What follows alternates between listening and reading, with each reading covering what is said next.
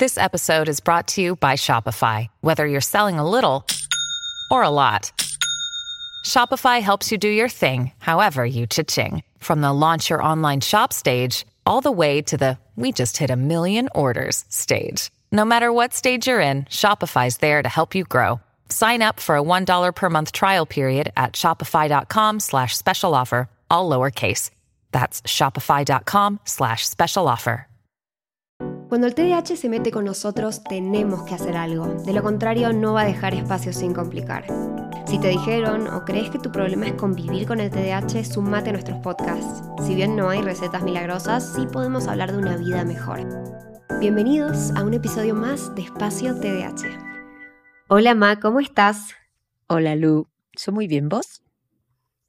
Muy bien, muy bien. Y hoy te traigo una inquietud que me parecía divertida compartirte en el podcast de un seguidor que voy a mantener anónimo, que me preguntaba em, que en realidad tiene una cena como familiar, de amigos, o sea, tiene muchas cosas ahora en diciembre. Viste que todos se juntan ahora en la época de las fiestas. Y me decía, y me diagnosticaron este año y quizás surge el tema y, quizás debería decirlo y, aunque no surgiera el tema y tengo miedo, tengo miedo de lo que van a pensar si yo lo digo, tengo miedo de que me digan, pero el TH no existe, el TH es una cosa de niños inquietos nada más y debería o no debería contarlo. Mm, qué tema, ¿eh? ¿Eh? Igual me parece muy interesante y le diría a esta persona XX que está por ahí, que si nos está escuchando, qué importante, ¿eh? este tema es muy importante, es ¿para qué decirlo? ¿No? Primero esa pregunta la tenés que contestar vos, quien seas del otro lado, ¿no? Eh, no si tenés o no, nosotros no vamos a decir, ¿no? nunca lo decimos, lo que tenés que hacer. Nosotros decimos, me parece que esto es lo que yo haría, pero ¿para qué decirlo?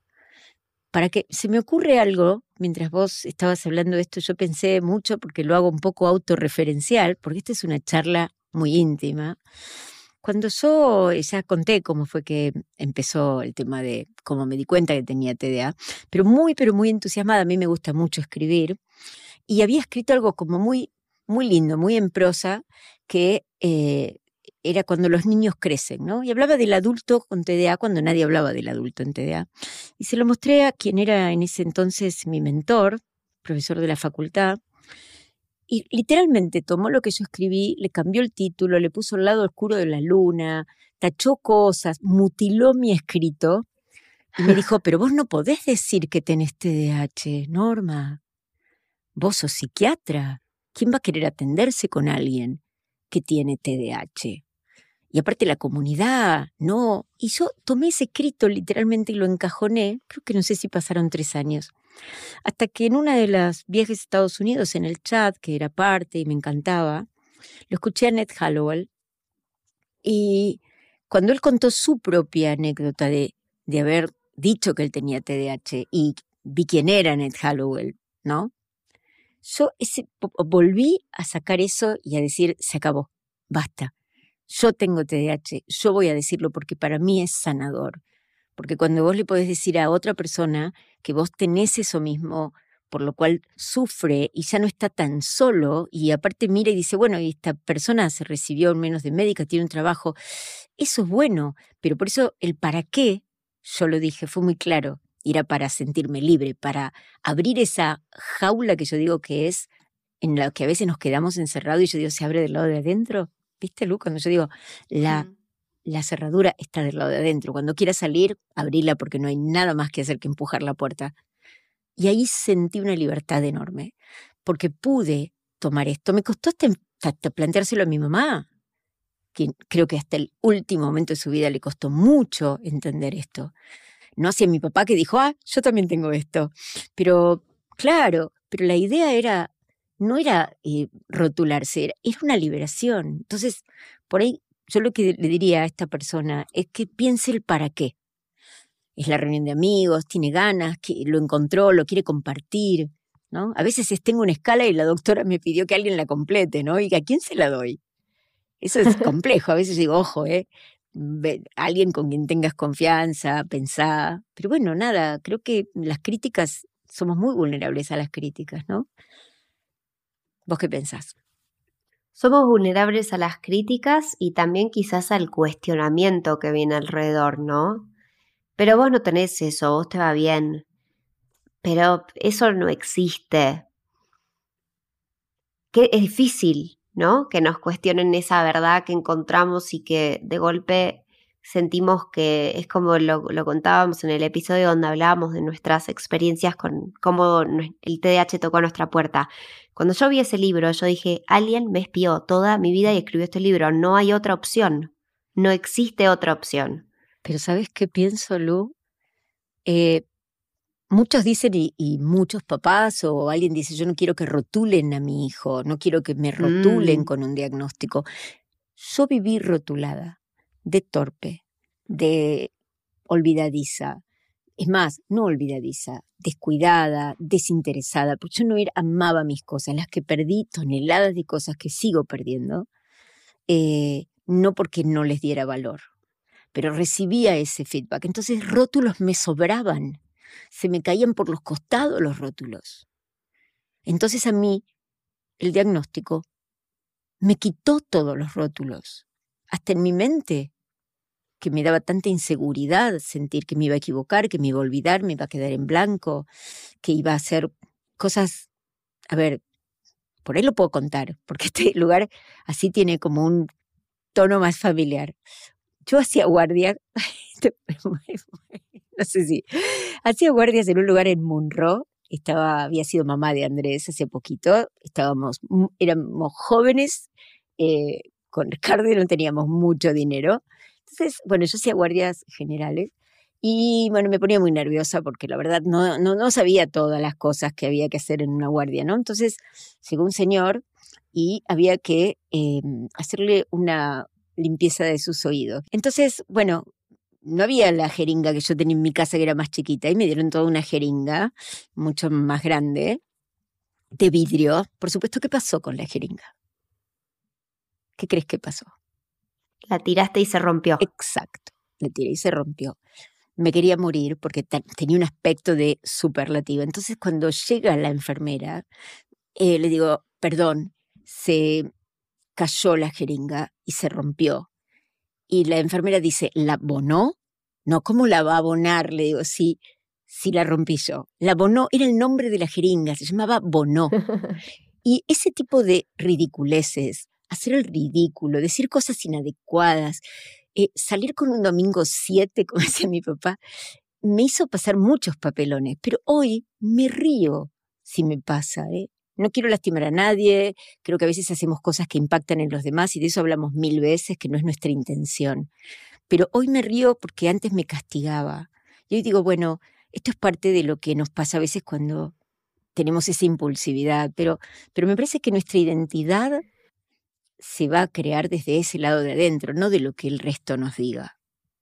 ¿Vos qué pensás? Inclusive que vos te rías puede inspirar a que alguien más se ría, ¿no? No sé si te acordás, pero yo cuando tenía 13, ¿te acordás que hacía oratoria en el colegio? Y había escrito este, este como discurso para oratoria eh, y nosotros no, o sea, como era tan chiquita, no entraba en ninguna de las categorías para competir. Entonces a mí me dijeron que Nada, bueno, muy bien Luli, qué lindo lo que escribiste. Había escrito sobre qué se siente tener un desorden invisible, que es lo que es el TDAH al final del día, eh, y hablaba sobre mi TDAH. Y yo nunca pensé que eso lo iba a leer nadie más que un profe o algo así. Y me acuerdo del día de la competencia, que yo no iba a participar porque no entraba en ninguna categoría, era muy chiquita, y vino eh, el organizador de la competencia y me dijo, te necesito ya. ¿Te lo sabes? Digo, sí. Y me dijo, bueno, vení. Y ahí estaba yo parada enfrente a todos los más grandes, todos los más grandes en la secundaria, paradita, recién entrada en la secundaria, y creo que mi, mi, mi, mi discurso empezaba con, tengo TDAH. Y yo dije, ah, listo, ok, yo no pensé que mi TDAH iba a salir así del closet, o sea, estoy ¿qué, es esta situación? Y me acuerdo que cuando terminé de hablar, una chica vino llorando y me dijo, me encantó, creo que yo también tengo esto. Y esto que vos dijiste me ayudó. Y yo ahí dije, wow, si yo puedo hacer esto. Y hay una persona en todo este auditorio que puede llorar, reírse, identificarse, sentirse acompañada, entonces ese sacrificio, entre comillas, porque hoy ya no me resulta un sacrificio, de contar y de ser vulnerable y de reírme inclusive y mostrar cómo uno se puede reír de su propia vulnerabilidad, le ayuda a alguien más, entonces lo quiero hacer siempre. Y para mí ese fue mi para qué, de, de contarlo. ¿Puedo agregar algo?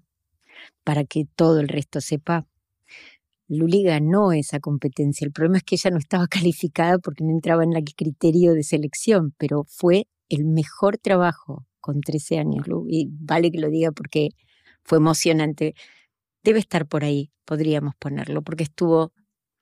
tus escritos siempre fueron muy movilizadores.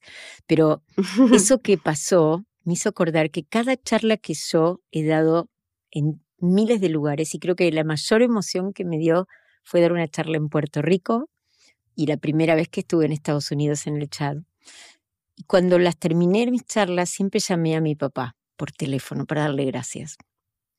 Mm. Porque mis charlas terminaban de la misma manera siempre. Si alguien en esta audiencia, si una sola persona en este lugar cambia algo por esta charla, esto valió la pena. Esto valió la pena. Y de hecho, una en Chicago una vez fueron dos personas a un workshop, dos.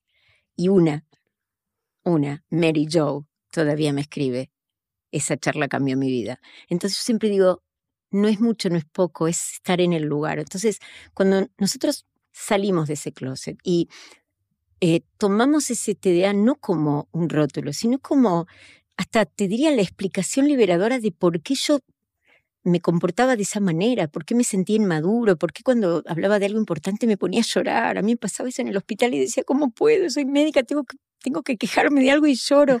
Entonces decía, no puedo ser tan tonta. Em, ¿Cómo me olvido el auto estacionado abajo del estacionamiento en la facultad y llego a mi casa en tren? Bueno, tonta es poco lo que me dije. Por eso esa sensación de liberación que me dio a mí y que ayudó a otros y vos también, porque cada vez que alguien ve un, un video, cada vez que escuche un podcast, cada vez que va a Espacio TDA, cada vez que siente que hay algo de eso que le pasa, esa personita sacó la cabeza del agua y eso es otro, otra persona más para este jardín lleno de flores. y no hace falta que tengas estas ambiciones de llegar y de generar un impacto. Quizás solo es importante que vos te sientas cómodo con vos mismo en tus entornos eh, de, tus relaciones interpersonales. Es liberador y vos dijiste y usaste la palabra libertad. La libertad no es negociable. Nunca. Y qué lindo que es sentirse que uno puede ser uno mismo con sus grupos y con su entorno y la gente que te ama.